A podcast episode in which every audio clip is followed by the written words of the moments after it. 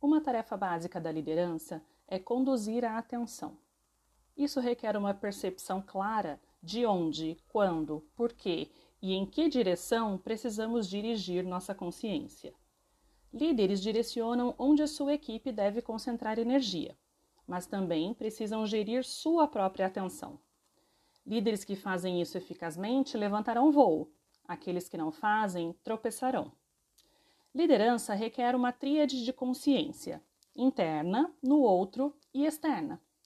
Em abundância, em equilíbrio apropriado e com a flexibilidade de exercer a consciência certa no momento certo. No topo da tríade está o foco interno.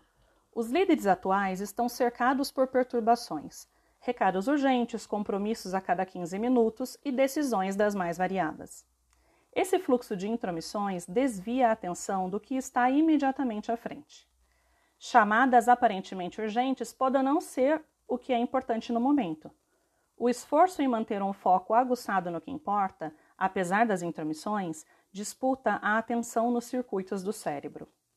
Concentração significa selecionar um ponto de foco único e resistir à atração de todo o resto examinar para descobrir o que é importante no mar de irrelevâncias. Líderes que fazem isso bem são capazes de monitorar sua própria atenção. São ativos e concentrados, e não exauridos e distraídos. Em outro ângulo, temos o foco no outro. Existem três tipos de empatia, cada uma é essencial à liderança eficaz. A empatia cognitiva permite que um líder entenda a perspectiva da outra pessoa e os modelos mentais pelos quais esta vê seu mundo. Isso permite a um líder expressar uma mensagem nos termos que farão mais sentido àquela pessoa, sendo mais persuasivo. Líderes fortes nesta empatia obtêm um desempenho melhor que o esperado de seus subordinados diretos. A empatia emocional, por outro lado, permite que um líder detecte imediatamente como alguém se sente naquele momento. Essa habilidade permite a um líder ter interações como o sentimento de ressonância, que forma uma sensação de conexão, confiança e compreensão. A terceira, preocupação empática, significa que um líder sente as necessidades daqueles à sua volta. Isso permite que reaja espontaneamente ao que as pessoas sentem e ao que mais importa para elas criando uma atmosfera de segurança, confiança e apoio, na qual os subordinados diretos se sentem seguros para correr riscos e explorar possibilidades novas.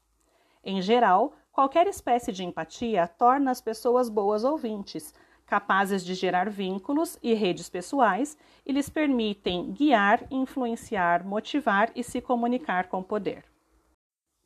Em um terceiro ângulo, encontramos o foco externo, a dinâmica de qualquer organização pode ser vista como um sistema. Ser capaz de interpretar os sistemas maiores que criam e movimentam a empresa permite que um líder formule estratégias melhores.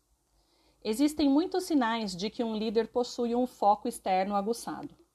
São pessoas cuja curiosidade abrangente as leva a examinarem uma variedade de informações diárias, checando não apenas os sites padrão de notícias e aqueles ligados ao seu negócio, mas buscando fontes incomuns.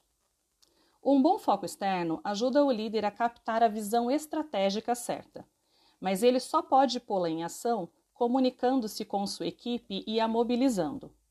Isso pode exigir, por exemplo, enunciar uma visão compartilhada em que genuinamente acredite e fazê-lo de uma forma com que as pessoas ressoem, de coração para coração.